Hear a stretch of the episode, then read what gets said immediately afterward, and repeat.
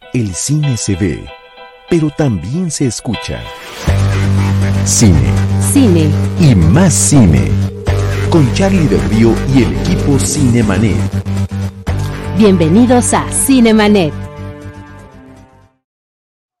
Qué gusto saludarles, les doy la más cordial bienvenida a nombre de nuestro productor Jaime Rosales. Yo soy Charlie del Río, estamos en Cinemanet y vamos a continuar después de una breve pausa la serie de programas especiales que hemos estado preparando para ustedes, donde nuestros colegas vienen y nos platican de alguna película que haya sido significativa para ellos en su infancia o en su juventud. Y el día de hoy me da mucho gusto recibir, después de muchísimo tiempo de no estar eh, platicando, eh, frente a frente a Juliana Díaz. Juliana Díaz Flores, ¿cómo estás, Juliana? Qué gusto saludarte. Hola, mi Charlie. Pues yo feliz de que precisamente después de muy, muy, muy buen rato no habíamos tenido la oportunidad, pues de platicar otra vez, de coincidir en algún, en algún proyecto, sobre todo de Cinemanet, que yo siempre voy a estar súper agradecida de que me invitaste a, un par, a un par de, de, proyectos que hicieron en la plataforma. Y bueno, yo feliz, de verdad, de volverte a ver, aunque sea a través de, de la pantalla. No, igualmente, igualmente, Jules, no hemos dejado de estar en comunicación. De repente nos mandamos un WhatsApp, estamos, por supuesto, ahí vinculados en redes sociales, pero tenía ya muchos años desde que Juliana colaboró en algunos episodios de Cinemanet. Eh, la verdad que estuvo muy padre en aquella época, te tocaron entrevistas muy interesantes, platicaste Sí. con los protagonistas de, las pel- de la película de Divergente, recién se estaba estrenando una entrevista presencial, hicimos algunos videos eh, cuando fue la nominación de los Oscars hace ocho años y íbamos presentando las distintas categorías y bueno, nos representaste también en algunas funciones de prensa.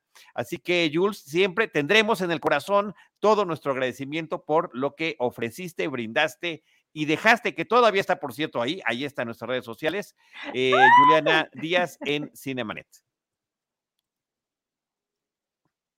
Ahí está, no, tú, tú cuéntanos, No, cuéntanos cómo lo bueno. viviste. Ay, Charlie, ¿qué te digo? La verdad, en primera, porque fue mi primera entrevista eh, para una prensa extranjera. eh, vaya, yo como, como representante de Cinemanet y hablar con ellos, bueno, yo así de, "Ah, no, por favor, que no se me olvide el inglés, que todo. Pero fue una experiencia bien bonita, porque aparte los actores se portaron increíble con nosotros, eh, bueno, en este caso conmigo, eh, la experiencia de poder estar haciendo este tipo de, de entrevista que yo, en, eh, te soy honesta, en ningún momento dije, ay, no, en la vida voy a entrevistar a alguna, algún, algún actor importante, que en este caso Shailene Woodley también no venía ya de apenas hacer esta película, o sea, ya traía, trae una trayectoria grande y entonces entrevistarla fue bien padre. Y pues sobre todo la experiencia, el aprendizaje que te quedas con eso y ahí es cuando te das cuenta que dices, híjole, sí lo puedo hacer, ¿no? Sobre todo nosotros como, como comunicadores o como locutores o entrevistadores, digo, tú lo, tú lo vives igual, es cuando te, te agarra así como que el nervio, pero dices, no, no puedo tener nervio, tengo que sacarlo y pues adelante, ¿no? Y es cuando dices, pues no estuvo tan difícil, fui muy exagerada. Oye, y Theo James, además de Shailene Woodley, Theo James, que por cierto ahorita está ahí en una serie de HBO en la segunda temporada de The White Lotus, con un personaje muy interesante y muy perverso. Pero bueno, de eso podremos platicar en alguna otra ocasión. Lo que sí, seguro. eh, eh, que quiero comentar con respecto a lo que acabas de decir, es cierto, yo acabo de estar en unas entrevistas de, mm, de- de diferentes películas para Cine Premier muy recientemente y el encargado de prensa de Disney de Argentina me preguntaba, ¿y ustedes se ponen nerviosos antes de entrar a las entrevistas? Le digo, siempre, siempre antes de abrir el micrófono, siempre antes de que entremos al aire, siempre antes de que empiece el podcast y siempre antes de la entrevista. Hay un momento en el que estamos con el nervio, pero también concentrándonos en lo que vamos a hacer. Y, eh, Aparte, y justo sí, acabas, claro. acabas de describir esa experiencia.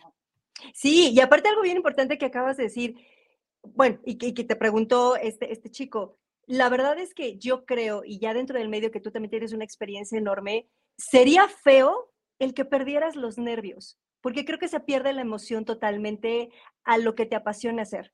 Entonces, en el momento, y eso yo lo he vivido tanto en la locución como en radio y demás, en el momento en que tú pierdes esa emoción de entrar así de, híjole, que no se me olvide esto, este, hoy voy a ver, a lo mejor te toca entrevistar al personaje o al actor que, eh, de, de quien eres fan, pero en el momento que dejas de sentir esa emoción, creo que ahí ya perdimos totalmente el amor hacia lo que hacemos. Esa es mi percepción. Entonces yo cada vez que eh, entro a cabina, entre todo, la emoción es algo que incluso disfruto y aprovecho y digo, wow, o sea, es como si fuera mi primera vez, de alguna manera, ¿no?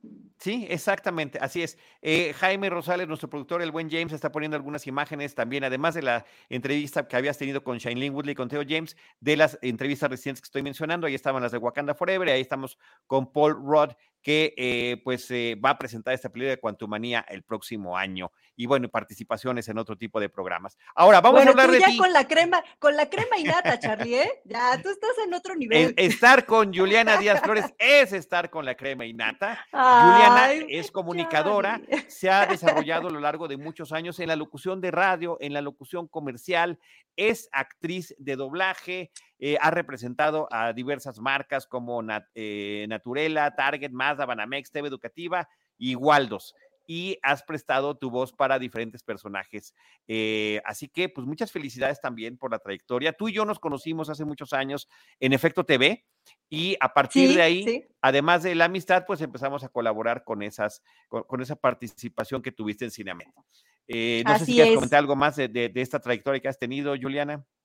Pues bueno, de los personajes que ahorita están eh, eh, muy presentes, ahorita justo que mencionaste lo, de, lo del doblaje, que también ha sido un personaje que a mí me ha eh, aperturado, sobre todo en el, doblaje de videojuegos, este, este camino y que de verdad quiero muchísimo porque tengo con él ya un buen rato, se llama Miss Fortune de League of Legends, entonces seguramente muchos lo ubicarán, es este videojuego que está en línea y que ha tenido muchísimo boom y eh, la verdad es que está bien padre. Por favor, entren, jueguen con el personaje. Y hay muchísimos personajes más, todos están maravillosos. Y otro personaje que acaba justo de salir, y ve, curiosamente, yo nunca he jugado un videojuego de zombies, pero este, este justo también llegó hace no mucho tiempo y se llama eh, Back for Blood 4, no, Back for Blood, este, Túneles del Terror, y ahí mi personaje es una bombero que se llama Cherise. Entonces también, o sea, está bien divertido. Creo que el doblaje en general es también padrísimo, es eh, también todo este conocimiento, es volcar a través de la voz lo que significa el personaje, toda esta intención. Entonces imagínate, si ya un actor que, se, que estuvo en el set, interpretó, concientizó creó el personaje, ahora imagínate como locutor o como actor de doblaje, el llegar y solo tener las imágenes de tu personaje y así, literal, en segundos, tienes que entrar totalmente en, ese personaje, ¿no? Entonces, es maravilloso de todos los actores de doblaje y actrices de doblaje que han hecho eh, películas increíbles, de verdad, es ¿qué te digo? Es, es un mundo mágico, ¿no? Entonces, por favor, ahí está mi personaje, esa soy yo, jueguenla, por favor, y me, me mandan sus comentarios. Es, ella, exactamente. Películas, series y videojuegos para los actores y actrices de doblaje. Qué padre. Oye, mencionabas que ya tienes algún tiempo con el personaje de Miss Fortunes en League of Legends. ¿Cuánto tiempo llevas con él? Uf, eh, estamos hablando que yo, yo sí considero pues más de cinco años, mi querido Charlie, porque fue bien padre la, forma en cómo me llegó ese personaje.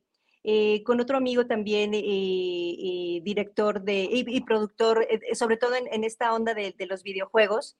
su estudio se llamaba Voltaic, ahorita no sé si lo sigue teniendo. Entonces a él le llega la oportunidad de este videojuego que cuando empezaba la verdad es que no había tenido pues todo el boom, evidentemente como todo va, va creciendo. Y entonces me dicen, oye, ¿sabes qué? Es que necesitamos un casting de una chava porque va a interpretar a uno de los personajes. Y dije, ah, ok, perfecto, ahí voy. Cuando yo llego estaban los dos representantes del videojuego este, que venían de España y estaban aquí en México y ellos estaban ahora sí que haciendo el casting, eran los directores de alguna manera, los clientes. Y entonces cuando yo llego les digo, ok, ¿cuál va a ser mi personaje? Súper cool los dos, muy buena onda.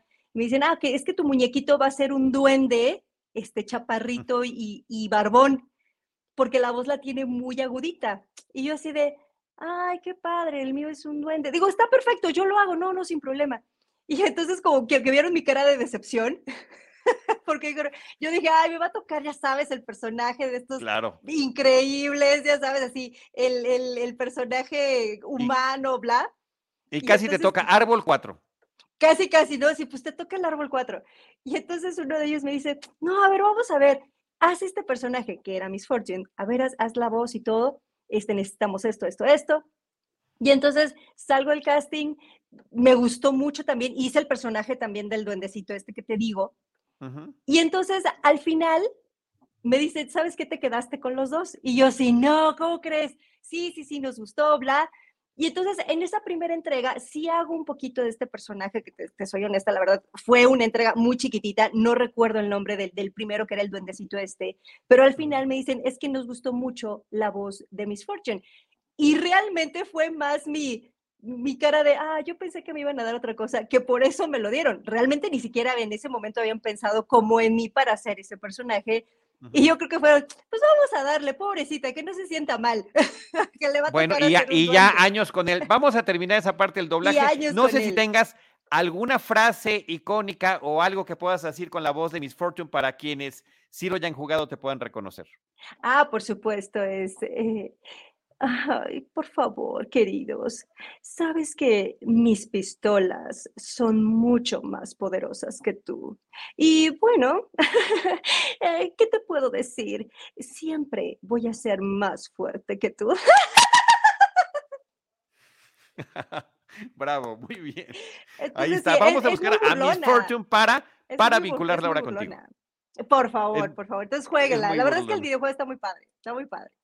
Qué bueno. Pues bueno, pues ahí está la trayectoria de Juliana, la participación que tuvo en algún momento con nosotros en Cinemanet y justo a partir de ese reencuentro que estamos teniendo, eh, le invitamos a que se, a que se incluya en estas películas que hayan marcado de alguna manera su infancia y juventud y escogiste, Jules, una película importantísima en la historia del cine, dicha con H mayúscula.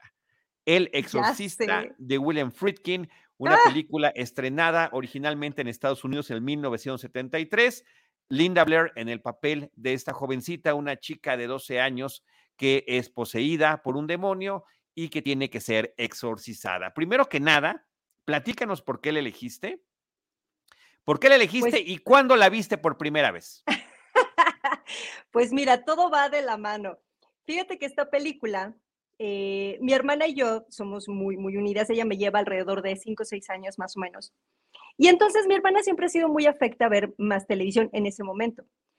Y entonces un día, si no mal recuerdo, y tú seguramente también lo recordarás, eh, cuando estaba en televisión abierta se transmitían varias películas, obviamente ya después de mucho tiempo de su estreno y demás. Entonces yo me acuerdo que esa película yo la vi con mi hermana en la tele, televisión abierta. Y ella de repente era medio manchadita conmigo, ya sabes, típica hermana mayor, y me dice, vamos a ver El Exorcista. Y yo sí, pero es que no me gustan las películas de terror. No, no, no, vamos a verlas. Me acuerdo perfecto, estábamos las dos solas en casa, mi mamá no estaba. Y entonces dice, ya, ya, ya va a empezar, pero ¿por qué no, mi hermana hermosa? Dice, voy a apagar las luces. Y entonces yo sí de como que, ya sabes, quiso ambientarlo y yo sí, no, por favor. Y aparte te estoy diciendo, yo tenía alrededor de 11 años, 10, 11 años más o menos. Y entonces empieza la película, empieza la película, ya sabes que al principio, pues bueno, es como mucho de la historia de los personajes, te van metiendo a lo que va a ser la trama, etcétera, etcétera, para que entiendas mejor. Y no, bueno, pues el momento en que empiezan a pasar, ya sabes, las escenas fuertes en el sentido de esta transformación que va, eh, va, va teniendo Reagan o Reagan, este, no, no te quiero decir, mi hermano empezaba a tocar hace cuenta, en el sillón en la parte de atrás, empezaba a hacer ruidos. Y yo así de, no, no, ya sabes.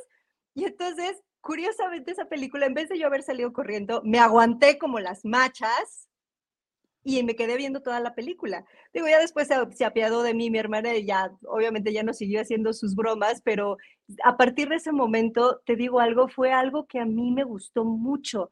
Más allá del tema del terror o más allá del, de, de, vaya, de los efectos, porque en ese momento pues eres una niña, ¿no? No, no, no, no te percatas de eso en la película. Pero a mí lo que me gustó mucho fue el haber compartido eso con mi hermana, que hasta la fecha, si ella no está, no la veo. no veo esa película sola.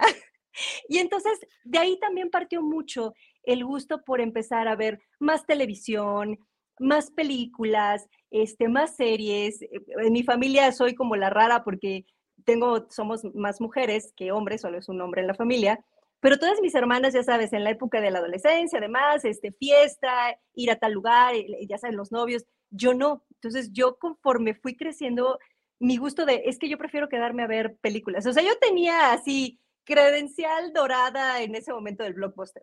O sea, ya conforme fue pasando el tiempo, o sea, había momentos de que ya a mí ya me conocía el de, el de la tienda, así de, ¿qué te vas a llevar ahora para ver en fin de semana? De verdad, de verdad. Y me gustó mucho. Y esa película, te digo, justo, justo vas a decir, bueno, ¿qué fue el por qué te gustó tanto? Ya después analizándolo, cuando la vuelvo a ver, igual con mi hermana, es cuando empiezo a ver los grandes efectos visuales, lo del maquillaje que se me hace maravilloso. Eh, y obviamente todavía yo no me adentraba como tanto en la trama de lo que era, pero siempre me trajo ese buen recuerdo en el sentido de haber compartido eso con mi hermana. Y no te creas, a esta edad hay momentos en que me dice, ¿ya viste quién está atrás de ti? Y yo sí, no. Entonces, esa Oye, fue a ver, cosas interesantes de lo que me estás comentando en este momento. Uno, que más o menos tenías la edad del personaje interpretado por Linda Blair, del personaje de Regan en la película. Me parece que eso, y yo también, todas las películas que yo veía y que había un niño más o menos de mi edad, con mis cinefilas de la infancia, era como un punto de conexión muy importante. Y que sea además el personaje que está viviendo toda esta transición y toda esta transformación y eh, eh, ser la víctima, por una parte, del demonio, pero también de la forma en la que los adultos están tratando de resolver el problema. Sí, y fíjate, ahorita justo que dices eso, te digo, en su momento no lo analizas, pero cuando lo ves, creo que la parte también más aterradora, ya eh, hablando un poquito sobre y haciendo esta memoria de cuando estás viendo la película, es eso.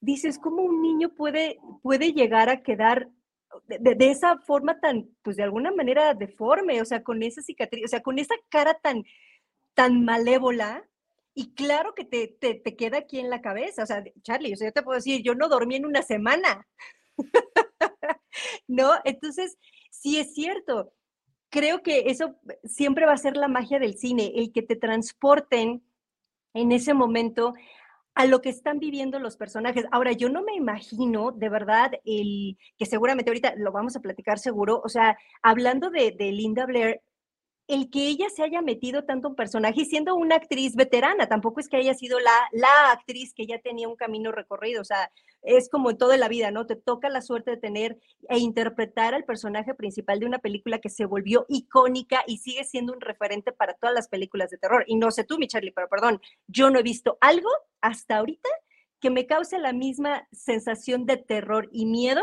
al ver esta película otra vez. O sea, hay muchas y muchos me dirán, no, no es cierto, pero para mí, de verdad, yo no encuentro una sola que, me cause la misma sensación de miedo y decir, no, no la quiero ni poner. Sí, yo, yo la tengo muy al parejo con El Resplandor, que además eh, ah, son más o menos de la misma época. Eh, quizá me gusta un poquitito más el esplendor, pero sin duda alguna las dos están en el top de las películas, no solamente más importantes del género del horror, sino también de las más influyentes. Películas que inspiraron a eh, por una parte, a, eh, explorar el tema. en el caso del horror, justamente esta película, porque El Resplandor es de unos años después, la película del exorcista le dio eh, eh, permitió que el, género del horror fuera tomado seriamente. Es una película que fue nominada al Oscar en el año de 1974. Una película de horror no había sido nominada al Oscar previamente. Eh, termina recibiendo dos de los reconocimientos, uno de ellos al escritor de la novela y del guion, que es William Peter Blatty, que él ya había trabajado como guionista en películas, en televisión. Ya había tenido un encuentro con William Friedkin antes de que se reencontraran para esta película, pero cuando lanza la novela, además una novela de ficción basada en un relato periodístico de algo que posiblemente había sucedido de, un exacto, supuesto supuesta verdad, ¿no? Exacto, una supuesta verdad, un supuesto exorcismo, exorcismo real. Bueno, se pone a investigar con eh, religiosos, inclusive algunos de ellos participan como actores en la película. Eh, y, lanza esta novela que se vuelve un exitazo y al volverse un éxito, y habiendo él trabajado tanto en cine como televisión, dijo, no nada más quiero yo adaptar el guion, quiero ser el productor de la película. No, está maravilloso. sí. No, increíble. sí, sí, sí, increíble. claro, porque aparte por eso creo que también tuvo mucho éxito la película, mi querido Charlie, porque esta misma persona que hace este mismo libro, que se empapa totalmente de, pues sí, de la información de esta supuesta exorcismo que se supone que fue verdad o se dice que fue verdad. Entonces, imagínate meterte también todo en este tema que yo ahorita que la volví a ver, en este tema de la fe. Y no la fe religiosa en sí, sino la fe como ser humano, que lo vimos con el padre Carras, ¿Cómo lo maneja en, este, en, la historia, en la película? Ahora, a mí me encantaría leer el libro, te soy honesta, pero soy muy coyona. Entonces, siempre, como sabemos, y, tú lo debes saber todavía mejor, cuando se adaptan las, los libros al cine, pues evidentemente, pues nada más tienes dos horas o tres, bueno, actualmente ya son tres, cuando lo haces muy, muy larga, pero seguramente debe haber partes que, que, pues eh, por alguna u otra razón a lo mejor no, no decidieron incluirlas en la película. Digo, entiendo también que hay una versión extendida, pero, mm, o sea, leer el libro debe ser maravilloso. O sea, muchos dirán, ay, ¿cómo? Es leer cosas del diablo, pero no es irse hacia las cosas del diablo, por, o sea, como esta onda de maldad, sino saber cómo la percepción del ser humano, ¿no? Eh, concibe la maldad y la bondad o lo bueno o, lo, terrible o lo angelical y pone de alguna manera tu fe. Y no estamos hablando, obvio, de religión, pero a lo que tú tienes fe, en lo que tú creas. Y aquí el personaje del padre Carras lo pone a prueba, una persona totalmente, eh, o el personaje totalmente dedicado a Dios, dedicado a la religión, y que de repente le pasa algo que a cualquier humano, ¿no? Pierda lo que más. Y, y dedicado también a la ciencia, y dedicado también a la ciencia. por eso, por eso es un personaje muy interesante. Sí, y dices, tiene esta dualidad. A ver, ¿cómo puede ser, cómo puede ser creyente de la fe o creyente de Dios y creyente de la ciencia? Cuando la ciencia es by the book, ya sabes, esto es así porque hay una razón, lo vemos en la película, que también es cuando te digo, creo que ya cuando vuelves a ver las películas, ya como con esta conciencia de, de entender el trasfondo o el contexto del, del, guion, dices, a ver, por eso el personaje se vuelve tan maravilloso, porque dices, es un, es un, hombre de ciencia, pero su fe está en esta dualidad, dices, ¿para dónde me voy? ¿No? Exactamente, y, creo que eh, independientemente de la cuestión sobrenatural que está planteando la película, eh, y la, novela también, por cierto, que sí, efectivamente, como estás mencionando, hay una serie de subtramas que se quedan por allí, pero bueno, eh, siempre es interesante que el propio autor sea el que hace la adaptación y que después, ya que se contrata finalmente a William Friedkin, que venía de un exitazo enorme con contacto en Francia, con Jim Hackman, de haber recibido el Oscar por esa película, un tanto cuanto en ese momento engreído también, lo cual eh, cuentan las anécdotas que era terrible en el set, era de una exigencia brutal, ya sabes, de manotazos, de gritos, de despedir gente, de recontratarla, etcétera, etcétera, etcétera, ¿no? Y fíjate, eh, ahorita que comentas eso, eh, también por ahí se decía, tú, tú corrígeme si estoy en, un error, pero tenían pensado también en algún momento contratar como director, o bueno, dentro de, estos, de estas opciones, a eh, Ford Coppola. Em, si no mal recuerdo. No, espérame, estoy confundiendo. Eh, quien, estuvo en la, dirección de El Padrino. Sí, Coppola es el del Padrino, pero no recuerdo que haya estado vinculado alguna vez con esta, porque además más o menos es la misma época cuando se estaban haciendo. Sí, porque te digo, yo en, estas, ya sabes que siempre hay algún fanático que dice las 10 curiosidades, ¿no? Que en algún momento lo tenían como pensado, pero precisamente por esta situación de que había justo ya salido de lo del padrino, había tenido mucho éxito, pero también tenían como esta cosita de, uy, la exigencia, ya sabes, porque justo también se, hace poquito se, se eh, se, hizo una muy buena serie acerca de lo de cómo se creó el padrinito, porque cumplió años precisamente desde que se. Sí, de Offer, la serie que está en Paramount Exacto. Exacto, entonces pues ahí ves también como que era muy exigente este, este director. Entonces, cuando, lo, cuando estás viendo lo que este director, este Frey, estaba solicitando, dices, no, bueno, pues yo creo que por ahí se iban los dos, ¿eh? En exigencias, en realismo total, en, ¿sabes qué? No le avises y dale el tirón. Es que ahí yo creo que es el, dato que la mayoría, de, la mayoría de las personas ubican de esta película, ¿no? De la actriz, la mamá de, de, de Regan, cuando la jalan, yo no sabía ese dato, Charlie, pero que sí le ponen como un tipo arnés y le dan un tirón que la pobre casi me la dejan paralítica. Sí, Ellen Burstyn este, sí sufrió inclusive hasta un golpe y el grito que se escucha cuando ella cae de espaldas en la habitación de Reagan es real. Eh, sí, así se las gastaba. Hoy estaría, no, bueno, en aquel entonces también. Más que demandado. Claro, claro, hoy cancelado por completo. Absolutamente cancelado el señor Friedkin. Al que querían, este, eh, Jules, era Marlon Brando. Querían que Marlon Brando claro, fuera el que interpretara al padre Carras. Y sí, perdón, ahí que, un dato que, venía, que venía primero, su sus primeras experiencias eran en, documentales.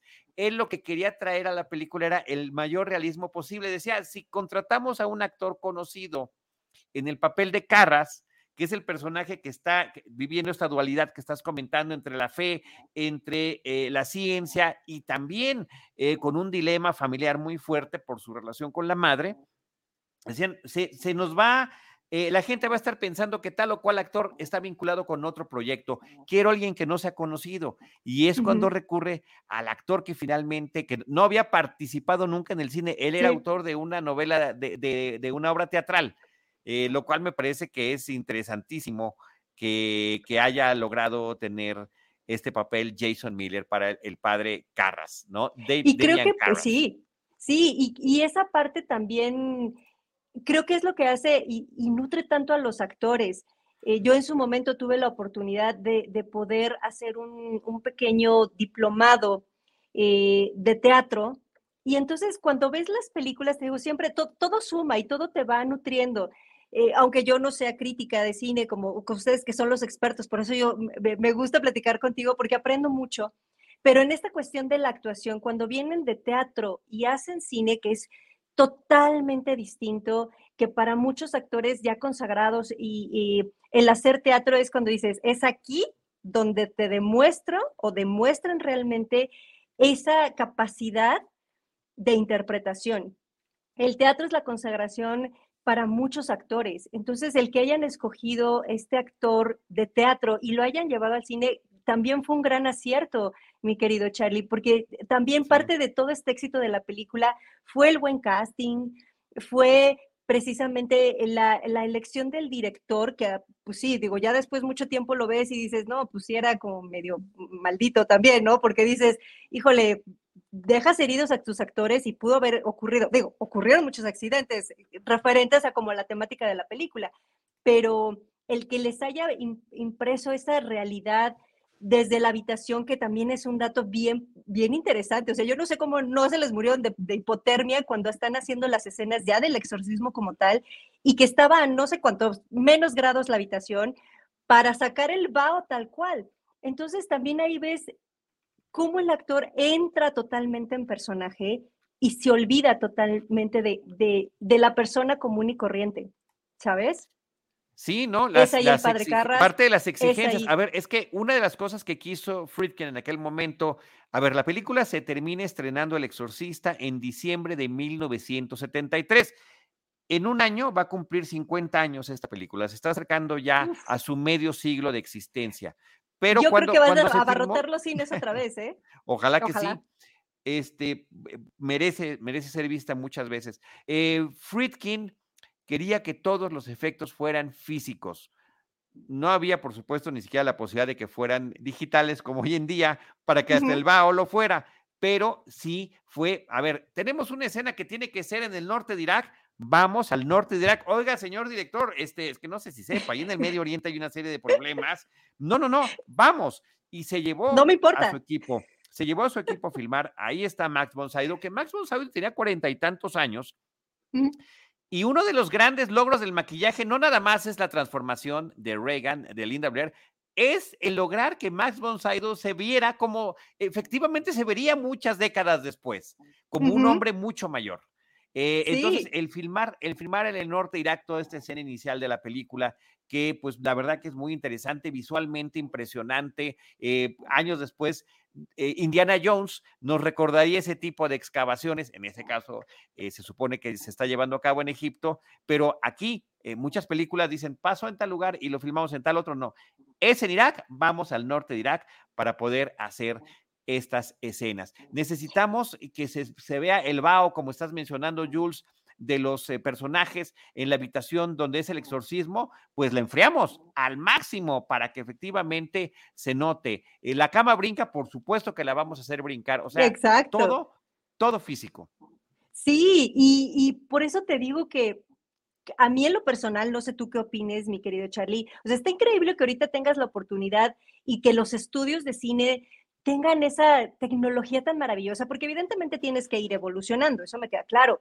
El que puedas crear mundos fantásticos a través de una animación, el que puedas crear personajes que, en tu vida creerías que podrían a lo mejor hacerse con maquillaje, pero ya nos hemos dado cuenta con muchas películas que los increíbles maquillistas de cine, o sea, hacen maravillas. A lo que voy es, yo en lo personal, creo que el tener el set tal cual es, o sea, como dices, el que te hayan, los hayan llevado a Irak, el que hayan estado grabando en, la, en las iglesias, el que hayan conseguido, ya sabes, el scouting para la casa de la mamá, el que la, casa, la habitación donde va a estar esta Reagan, o sea, créeme que eso, todo, todo ese conjunto de trabajo humano maravilloso y también de mucho, mucho esfuerzo, cuando los actores están en ese momento, es lo que te digo, creo que se transportan, se olvidan de uno mismo y dices, es la poseída, es el padre, es el tal.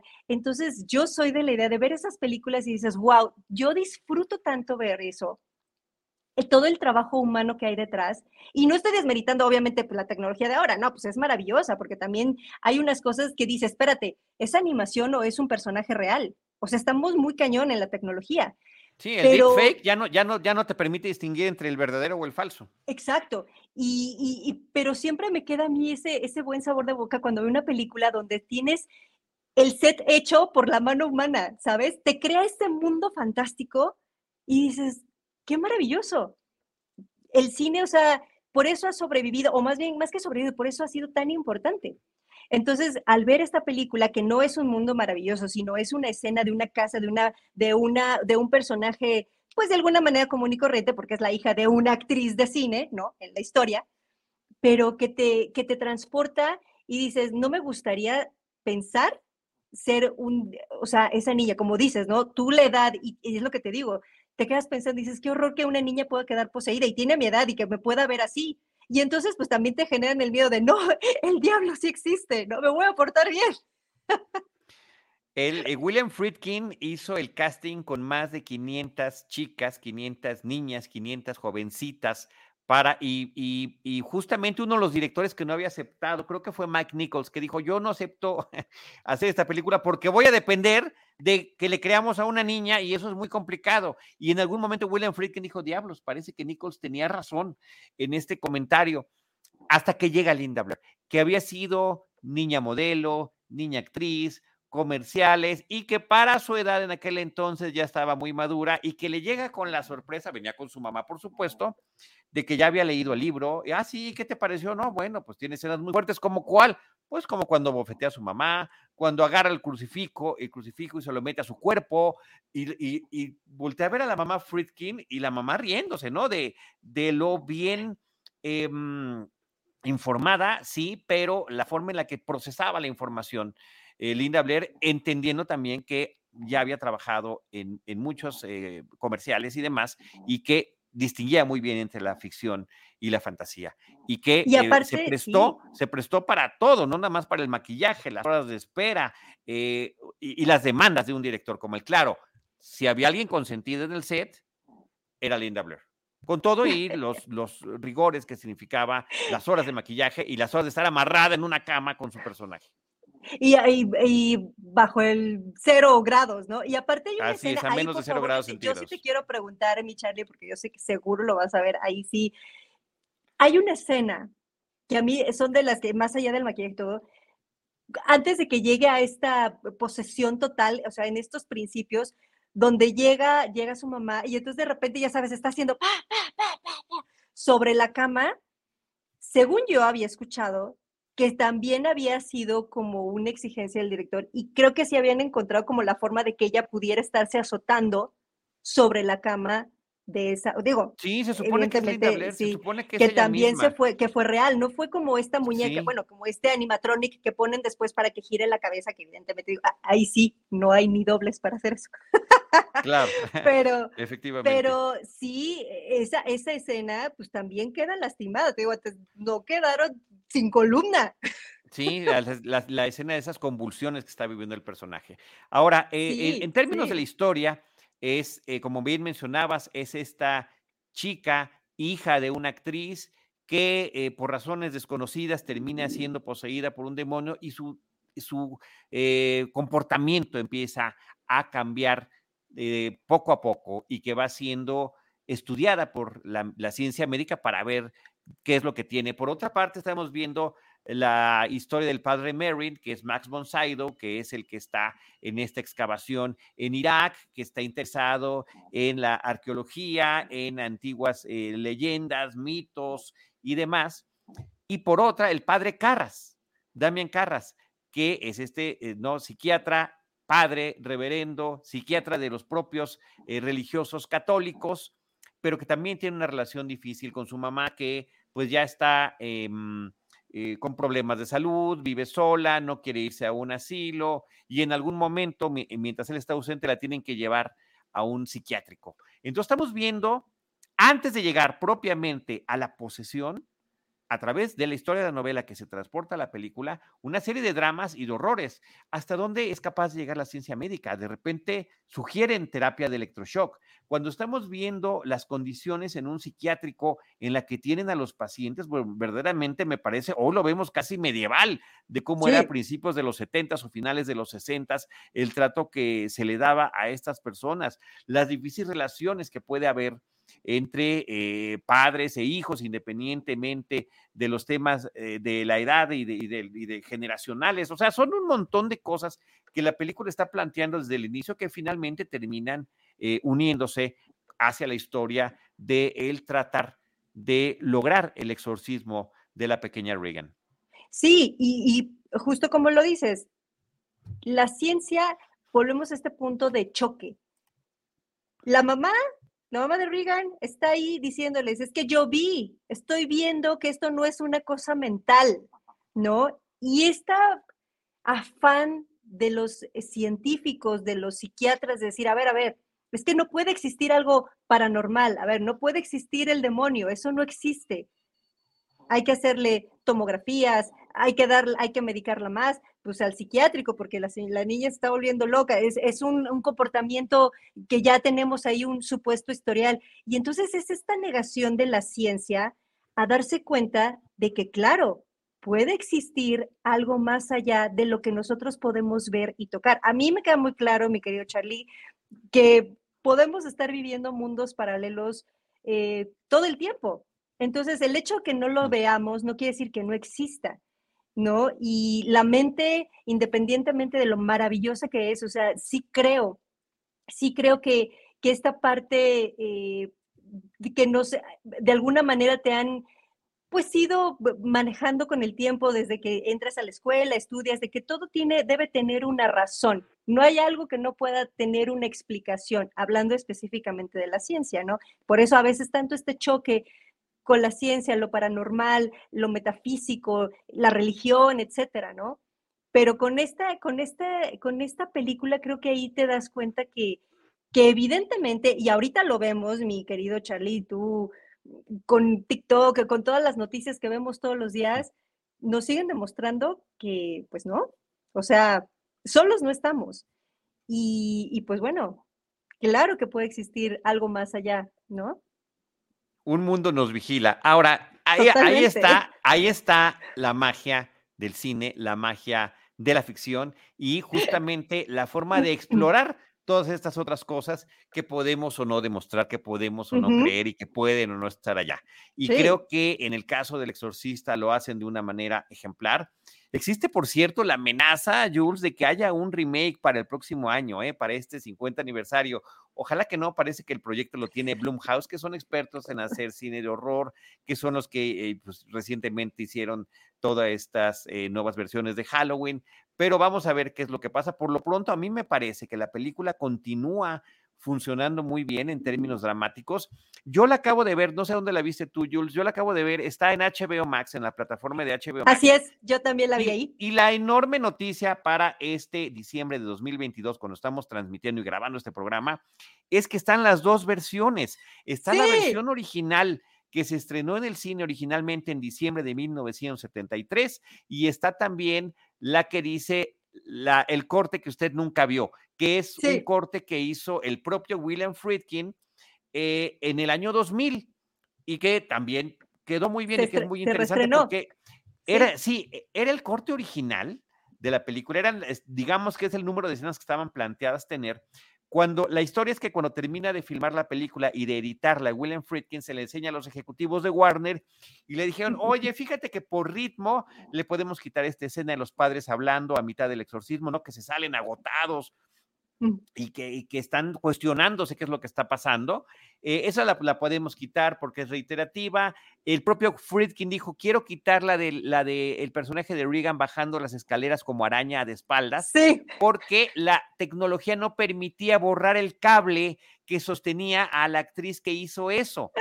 Eh, y, dijo, es que no puede ser, se ve, por más que la hacemos, se nota el cable que es lo único que permite que esta chica pueda bajar de esa forma la escalera. Y entonces la quitaron. Ya para el 2000 se pudo quitar eso eh, a través de la edición y de, la, y de, los efectos digitales y termina integrándola, ¿no?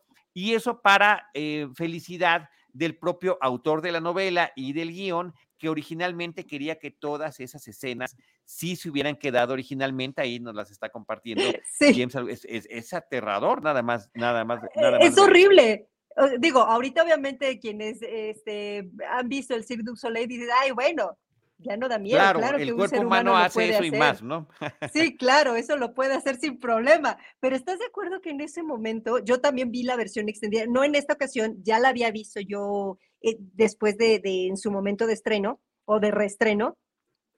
Pero sí decía, ay, por favor, si, si las otras ya estaban feas, y feas en el sentido, te digo, es está tan bien hecha que no necesitabas ver realmente al demonio. No era como, ya sabes, la música que te va llevando y dices, ah, aquí va a aparecer algo, ah, aquí ya va a salir. No, o sea, te tiene tan clavado. Y entonces cuando ves esta imagen, dices, yo, yo no quiero ver qué va a pasar. O sea, sí te da miedo, es algo inhumano. Dices, no, nadie puede hacer eso. Y al abrir la boca y dices, y saca, bueno, ahorita yo le digo, bueno, se veía toda la pintura Vinci, pero en ese momento no.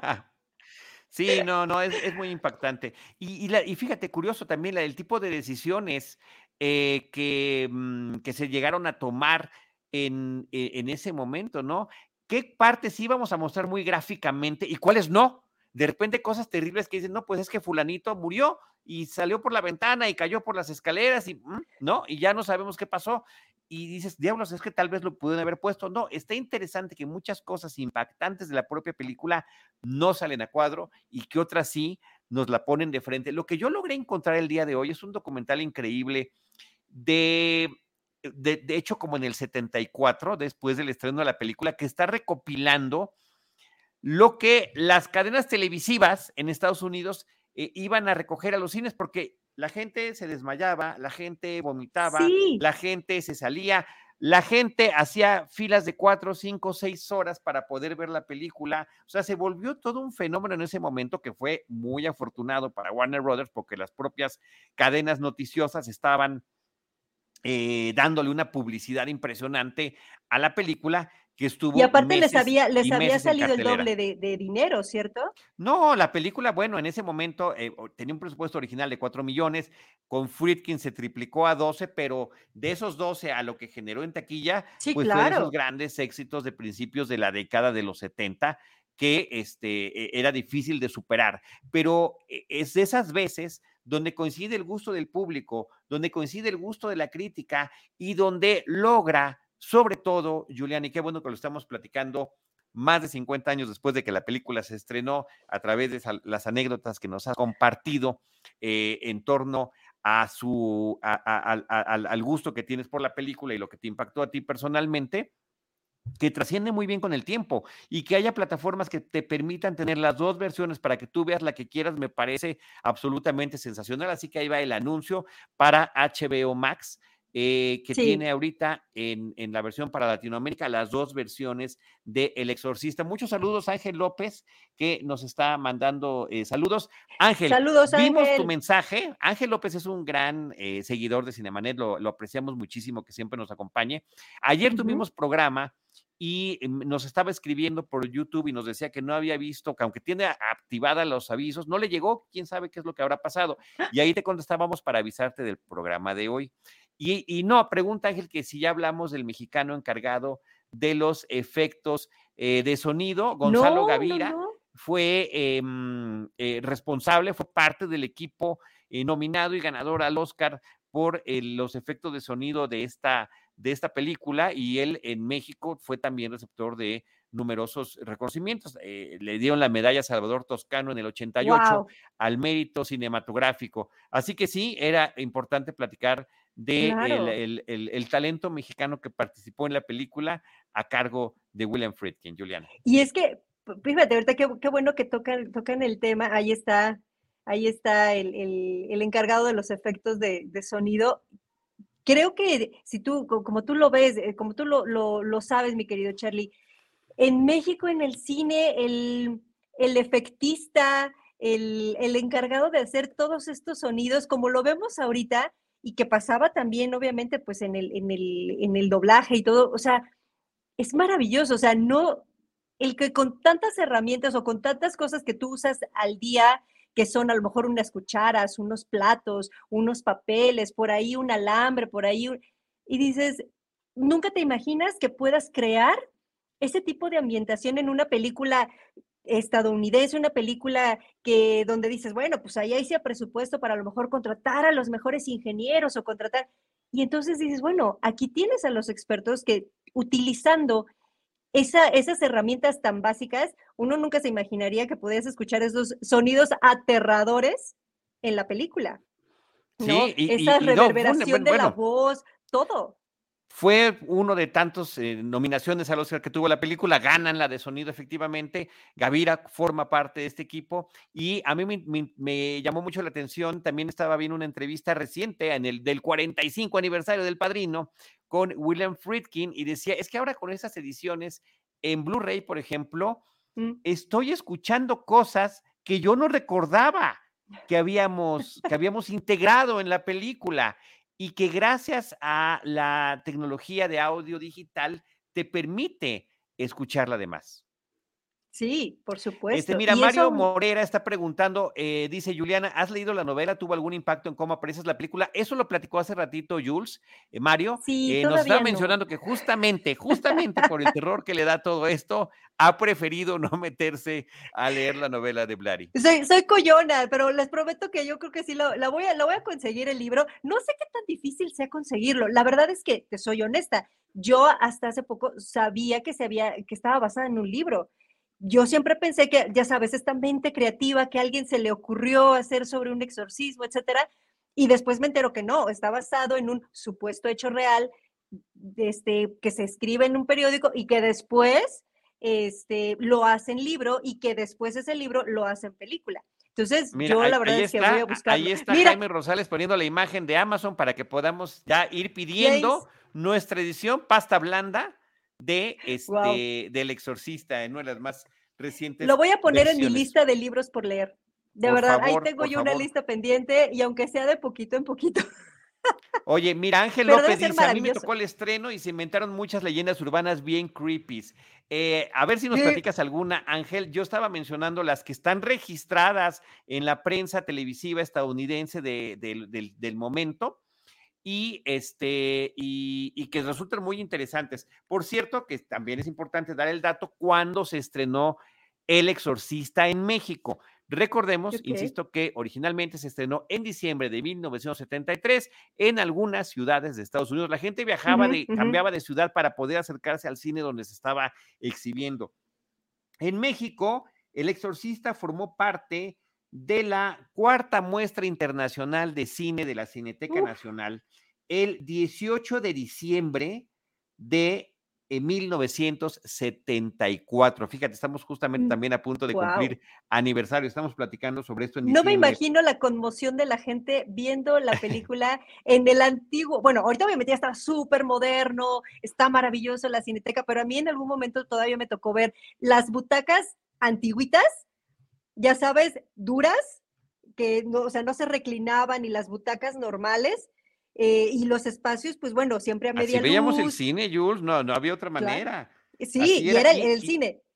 No me imagino la cantidad de gente que debió haber salido llorando y aterrada y con un crucifijo así, por favor, que no se me aparezca. Bueno, y, y- no, y en un país tan católico como el nuestro. El estreno normal fue al día siguiente, el 19 de diciembre de 1974, y estuvo 25 semanas en cartelera la película, 25 semanas en cartelera en el cine Robles.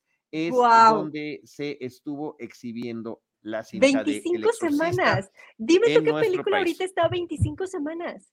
Ni una. No, pues bueno, ya, ninguna. No, no, no, no, este, ya no. no, no, hay- no Eh, manera. la- las películas dan dos, tres, cuatro, cinco, seis semanas. Son, Sí, son fenómenos sí, muy interesantes propios sí. de otra, de otra época. Mario Morera, para que efectivamente metas a tu carrito de Amazon el libro, dice que tienes que leerlo, Jules, te da profundidad al tema y es justamente parte lo que, de lo que hizo William eh, Blatty con eh, la investigación previa que tuvo para crear este Mario, te lo trabajo juro, ya lo tengo en mi lista. Sí, totalmente, lo tengo en mi lista.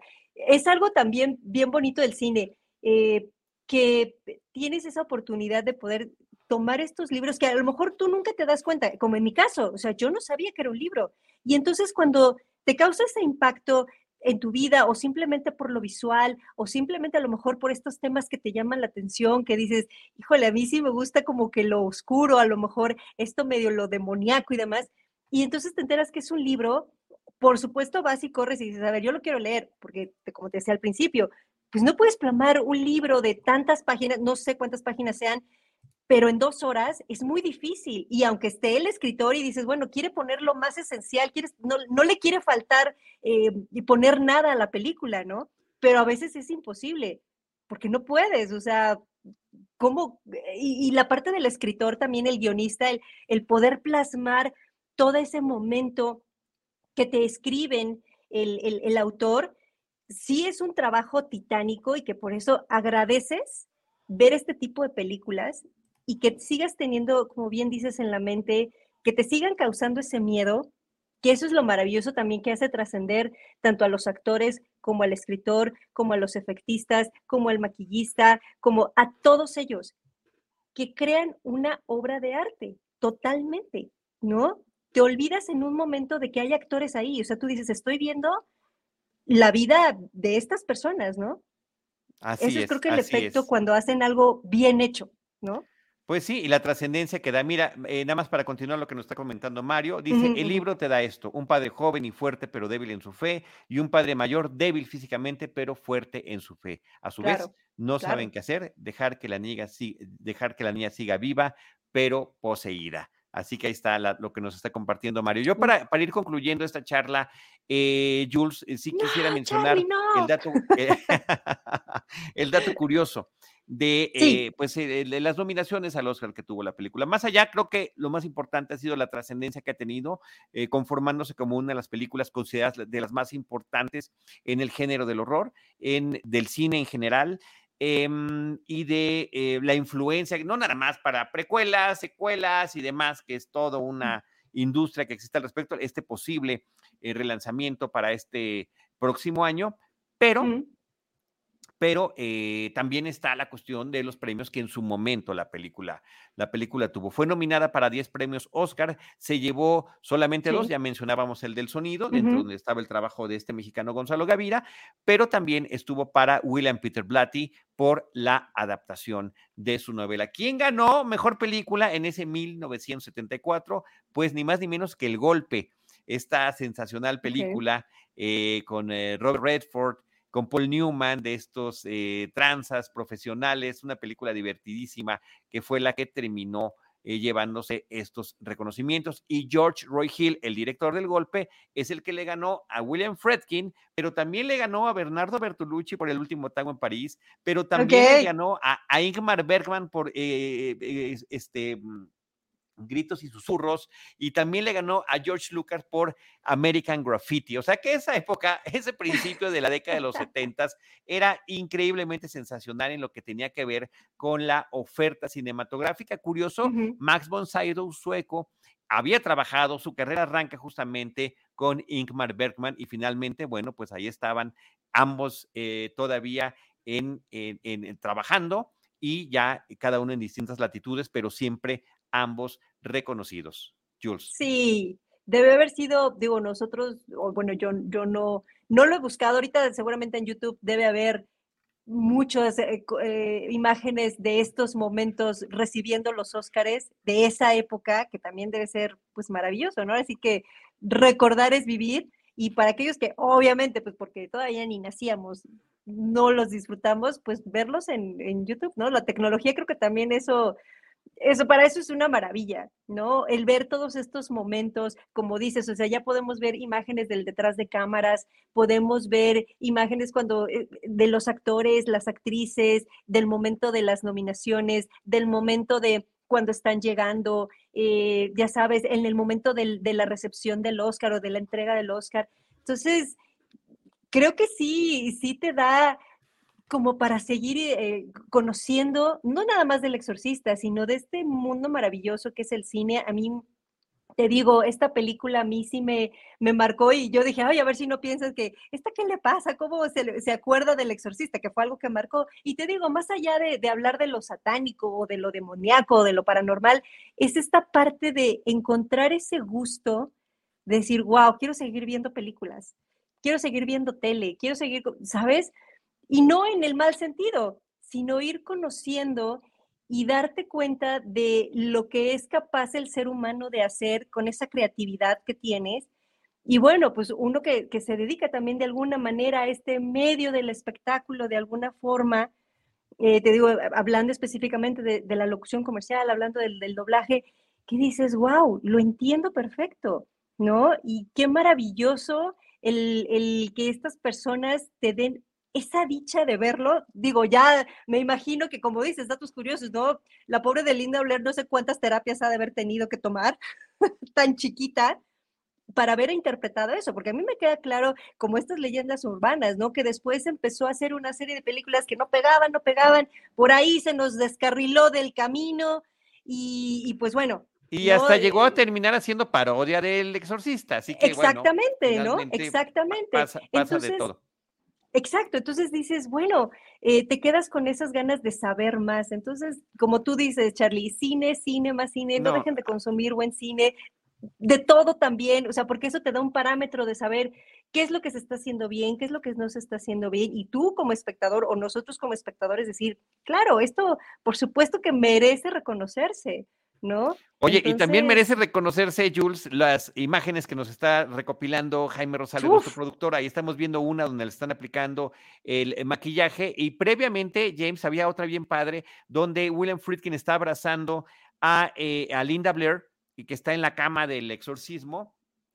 Eh, fotos como esta e imágenes filmadas con, como esta eh, son muchas donde Friedkin era un tirano para todos los demás pero siempre estaba, al menos así se, así se ha recopilado en imágenes, consintiendo mucho a Linda Blair por todo lo que tenía que soportar para la película. Y previamente, este James también nos pusiste una, una, foto cuando estaban recibiendo Globos de Oro y estaba el, el autor William Peter Blatty y estaba Linda Blair y también Max von Sydow. A ver si ahorita nos puedes compartir otra vez. Sí, por ahí había ellos todos muy elegantes ya. Para los que lo ven en video, sí, muy elegante. Mira nada más.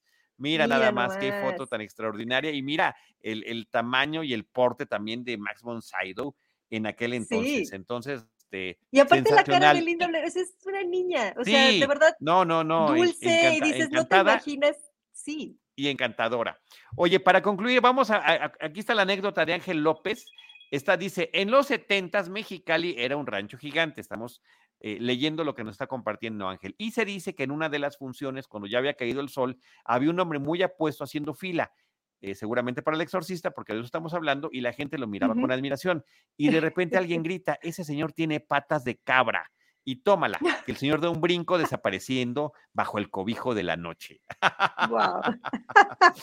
Dice Ángel, esa historia la contaba un tío mío, yo tenía unos seis años, así que me creía todo. Es buena, ¿cómo no? Es que te digo, a nosotros de niños nos trataron mal. Te digo que mi hermana era así de, ya viste quién está atrás de ti y hacer los ruiditos al ver la película y de aguas, porque ya sabes, estás en el momento álgido y de repente, ¡pam! le pegaba atrás del sillón y yo así de gritando. te hizo tu propia función de realidad aumentada, Jules. Totalmente. Adoro a mi hermana y la verdad por esa parte es como que, híjole, yo ya no me pude desenganchar de la televisión. Mi mamá se aplicaba la de, ya deja de ver la tele, este, a veces te digo, me decía, no vas a salir, es fin de semana en la prepa, no vas a fiestas, no tienes amigos, o sea, no, yo me iba literal blockbuster rentar así un buen de películas y si me dijeras un, un, género, ni uno, o sea, a ver, esta se me antoja, esta se me antoja, esta leía un poquito de la reseña y me las llevaba. Y entonces la verdad es algo que yo no he dejado de hacer hasta el momento. A veces por tiempo dices, híjole, quisiera ver más, ¿no? Y con tantas eh, plataformas, Charlie, a veces, no sé si te pasa, te, te, te saturas tanto y dices, quiero ver esta, quiero ver esta, quiero esta.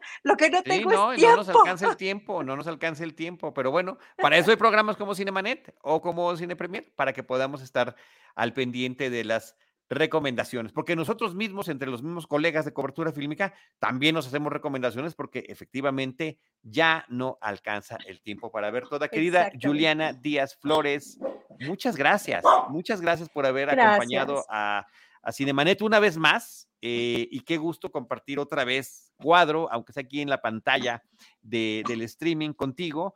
Eh, y gracias también por todo eso que nos regalaste hace algunos años siendo parte del equipo Cinemanet. No, Charlie, pues qué te digo, la verdad es que yo estoy feliz, no sabes lo emocionada que estaba porque como bien dices, no, no habíamos coincidido por, para poder hacer algo más. Y ahorita que dices, oye, estoy haciendo este podcast, estamos haciendo esto que está bien padre, mira, yo encantada y las veces que quieras, las veces que quieras, ya saben, yo si tú me dices, vamos a ver 10 películas, yo me las aviento, platicamos de ellas, este, y pues nada, de verdad, consuman cine, véanlo y Ay, no, es que es maravilloso, Charlie. Podemos seguir platicando horas, horas. Gracias otra vez por la invitación.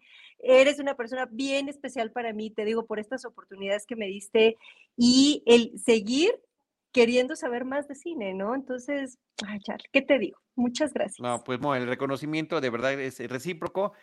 Jules, Juliana Díaz Flores, gracias por estar en Cinemanet, gracias por ayudarnos a recordar El Exorcista. Eh, eh, está la recomendación, quien ya la vio, que la vuelva a ver, ahí están las dos versiones en HBO Max, y que quien no, pues échense un clavado a ver esta eh, sensacional, sensacional película de William Friedkin. Yo les, les recomiendo, les recomiendo que la vean con alguien, si es que nunca la han visto. Ahorita que acabemos te cuento, te cuento, la anécdota de cómo la vi esta última vez, porque también estuvo buena. Nunca, nunca sobran las anécdotas en torno al exorcista. Esta, rápidamente, esta yo la vi, tuve que decirle a una amiga, por favor, tengo que ver, tengo que volverla a ver, no la quiero ver sola, acompáñame. y la vimos. Mediodía, ahí estábamos las dos, así de, no, no, ya se le está volviendo la cabeza, ya, sabes. Pero es, es increíble. Gracias, Jules. Gracias. Gracias, Ángel López. Gracias, Mario Morera, que nos acompañó. Eh, y muchas gracias también a nuestro productor Jaime Rosales por toda esta producción que nos brindó. Desde Cinemanet les agradecemos que nos hayan acompañado y como siempre les recordamos que nosotros estaremos esperándoles en nuestro próximo episodio con cine, cine y más cine. Esto fue Cinemanet. El cine se ve, pero también se escucha. Les esperamos en nuestro próximo episodio. Cine. Cine. Y más cine.